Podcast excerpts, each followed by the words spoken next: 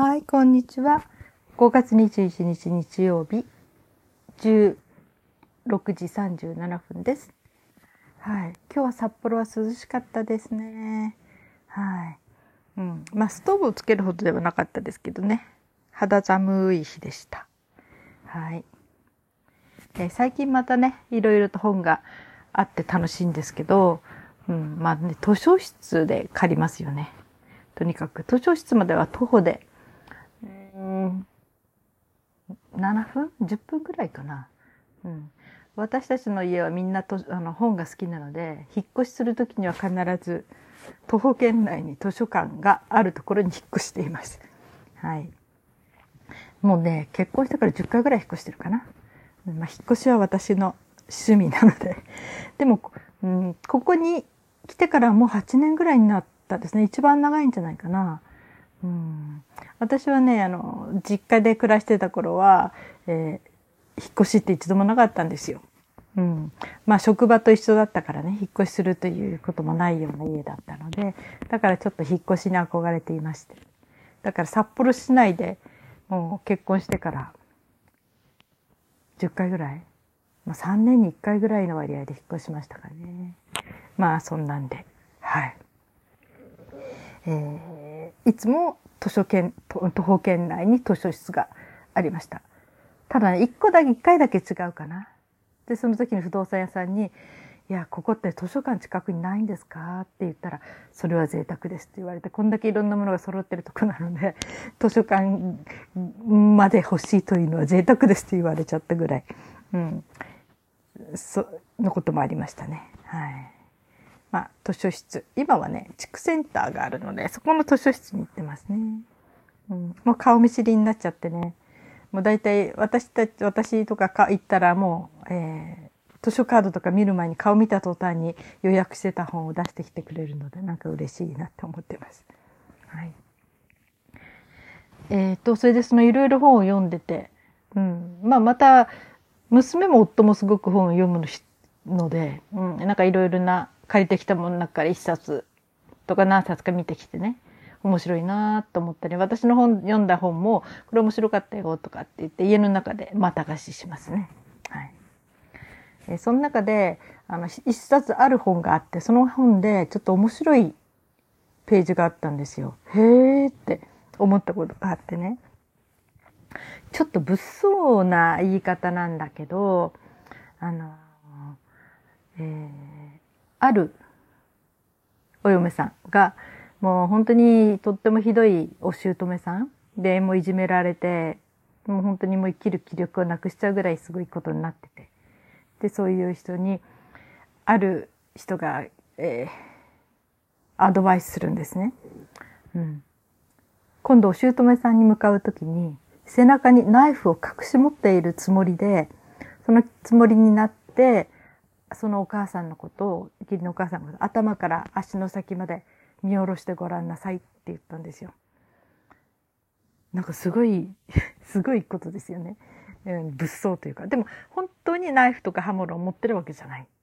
ただ気持ち的にね、そういう気持ちになって、あの、向かい合ってごらんなさいっていうことなんですよね。うん。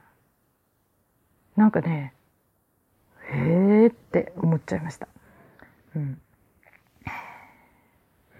よくカウンセリングとかでもやるんだけど、人を実際に殺すのとイメージの中でそういうことをするのとは全然違うんですね。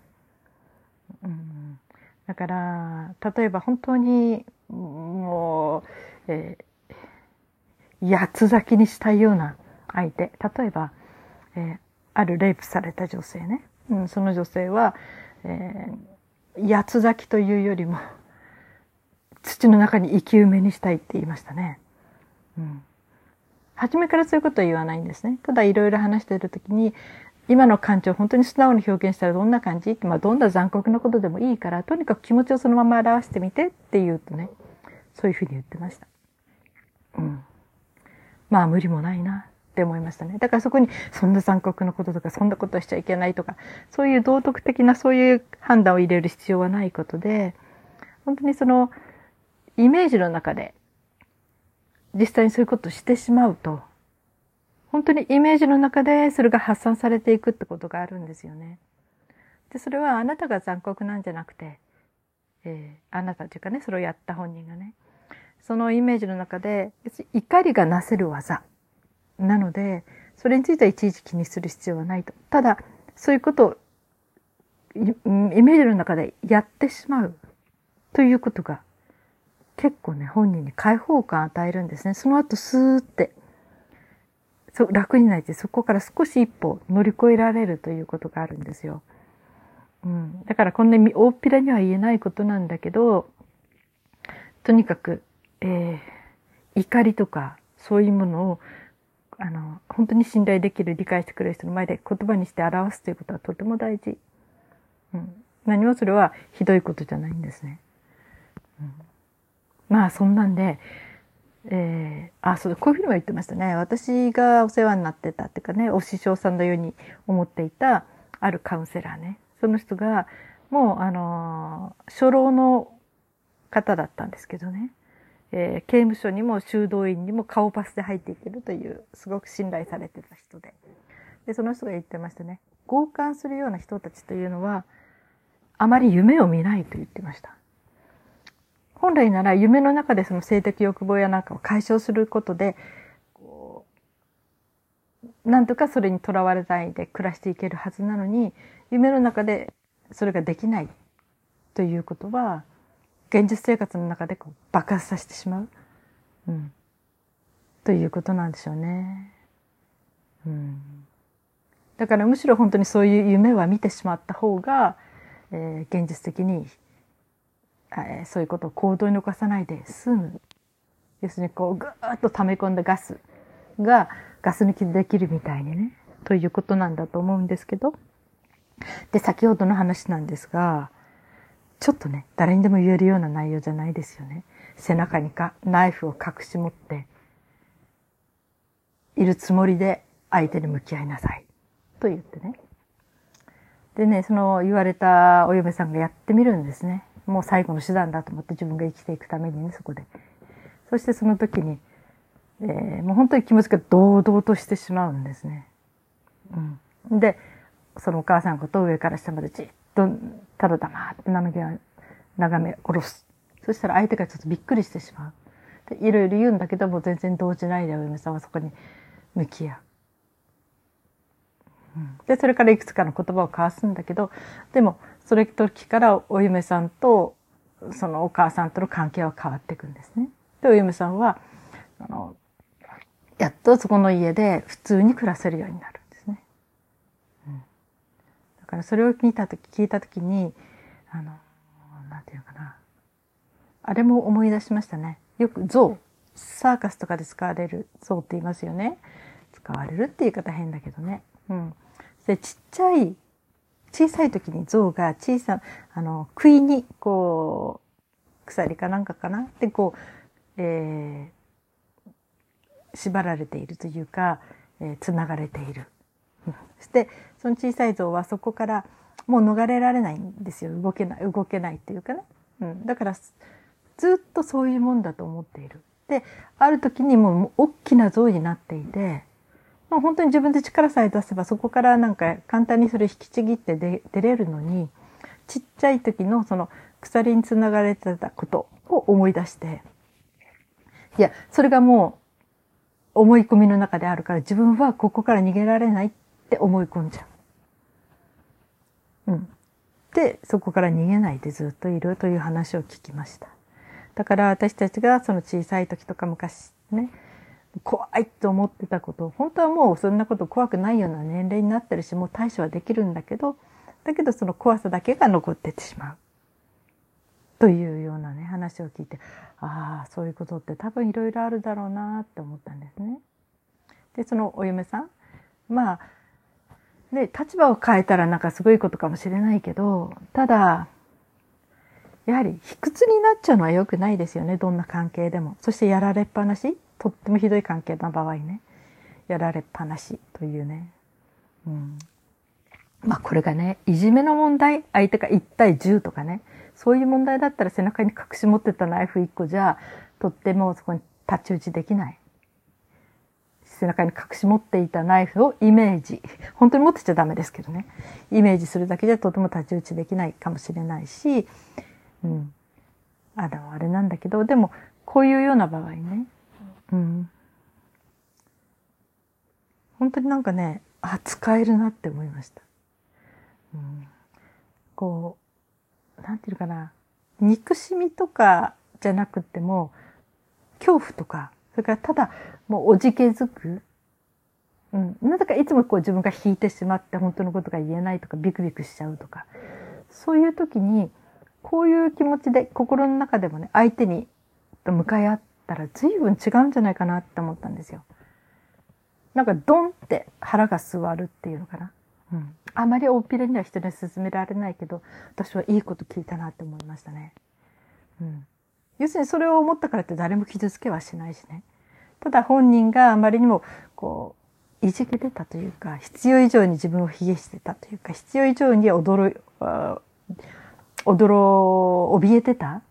で、そういうものを、そのイメージするだけで、対等になれる。うん。ようになるんじゃないかなって思って、これはとてもいいアドバイスだなって思いました。本当に人っていうのはね、現実的には何も怖くないようなことを、どうしてもその昔からの癖で怖がってしまうとか、うん、怯えてしまうとかいうのがありますよね。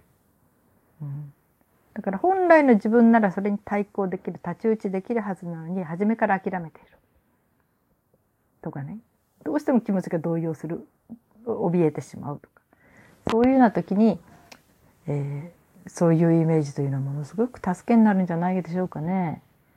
って思いました。なんかすごくいい言葉を聞いたなって。もしなんかそういう機会があれば、なんか私を助けてくれるこのイメージはね、じゃないかなって思います。うん、まあ、そんな、シチュエーションがないことを望みますけどね。でも、人生何があるかわからないからね。うん。だから本当にこれってね、いろんな意味で応用できますよね。自分の気持ちの持ち方一つっていう時に、自分の中で何をイメージするか。うん。そう。だから先ほどのね、なんかあの、えー、自分がね、レイプされた人とか、それからいろいろな、こう、過去に虐待された子供とか、そういう子供が大きくなってってね、ずっとそれのトラウマになってった時に、昔のイメージをしながら、で、その時の自分の方に大体イメージ的に戻ってもらうっていうのかな？思い出してもらう。で、その中で、えー、どうやったらそこから逃げ出せるとか、どうやったら対抗できるとかって、本当にイメージしてもらうんですよね。初めはもうどうすることもできなかった人が、もうそこで自分の身を守る。ということをする。とか、まあね、私、ある人はね、うん、誘拐されちゃった人がいるんですよ。子供の頃ね。うん。そしてそこで、こう、怖い体験。うん。あの、性的なね。なんかそういう体験をする。で、もうどうしようもなくって、もうただもうそこにね、そして変に自分を責めちゃったり、自分は何も悪くもないのにね。で、そういう人にも、そのイメージの中で、戦ってもらうんですね。戦うっていうか、逃げてみてって言うんですね。うん。ちょうどそれはね、車に乗っていたのかな。で、その時に逃げるんならその時で、えー、今なら逃げられるかもしれないわねって言ったんですね。そしたら彼女がドアを開けて、そしてもう転がって落ちるんですね。それで、とにかくその車から逃げ出す。ということに成功したんですよ。イメージの中で。やっぱりすごくそれを、彼女にとっては大きなことなんですね。そのイメージの中であっても、そこから脱出できた、乗り越えた。自分にはそれに対抗する力があるんだっていうことをね、今の自分なら対抗できるみたいな、そんなこともあるのかな？っていうふうなことは、で、その自覚っていうのかな？イメージの中で体験する、その体験済みという、それは本当に力になるんですね。不思議なことにね。たかだかイメージなのにね。うん。だから、なんていうのかな？まあでもその彼女はね、そのいうことしながらとにかくずっと泣いてたけど、うん。最後は晴れやかな顔になってましたね。うん、だからね、なんていうのかな。まあこれはまあカウンセリングの中の特殊な世界だけど、ただ日常生活にも応用できる。だから先ほど背中にナイフを隠し持っているつもりでたあの相手に向かい合いなさいっていうね。これはまあ究極の選択ですよね。そこまで追い詰められることって人はそうないかもしれないけどね。ただね、ちっちゃなことでもやれると思うんですよ。いつもなぜか言いくるめられちゃう。なぜか怖がっちゃう。っていうことが癖になっちゃってる人は、せめて、その時にそういうつもりでそこにドシッとしてみる。そしたらその時におじけていない自分を発見できることがある。それがその人のすっごい、本当の意味での、なんていうかな、強さになっていく。うん。必要以上にびくつかない。まあ、ある程度本当にね、相手も刃物を持ってて、相手は本物の刃物を持っててみたいな時はどうしようもないけど、うん、恐れなくてもいいようなものに対して恐れてしまうという時には、うん、こういうイメージトレーニングっていうのはすごく、えー、なんとかな、効果があるんじゃないかなって思いました。なんかあんまり大きくな声で言えるような内容じゃないですけどね。はい。えー、皆さんは今日はどんな日曜日をお過ごしになりましたか？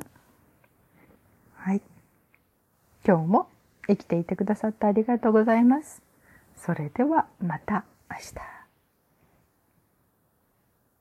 じゃないですね。これは口癖になってますね。えー、明日じゃないかもしれません。うん。また明日、体調が良ければお話しますし、体調が良くなければまた2、3日後になるかもしれません。その辺はちょっと、えー、ゆるーくやっていこうと思います。それでは、また。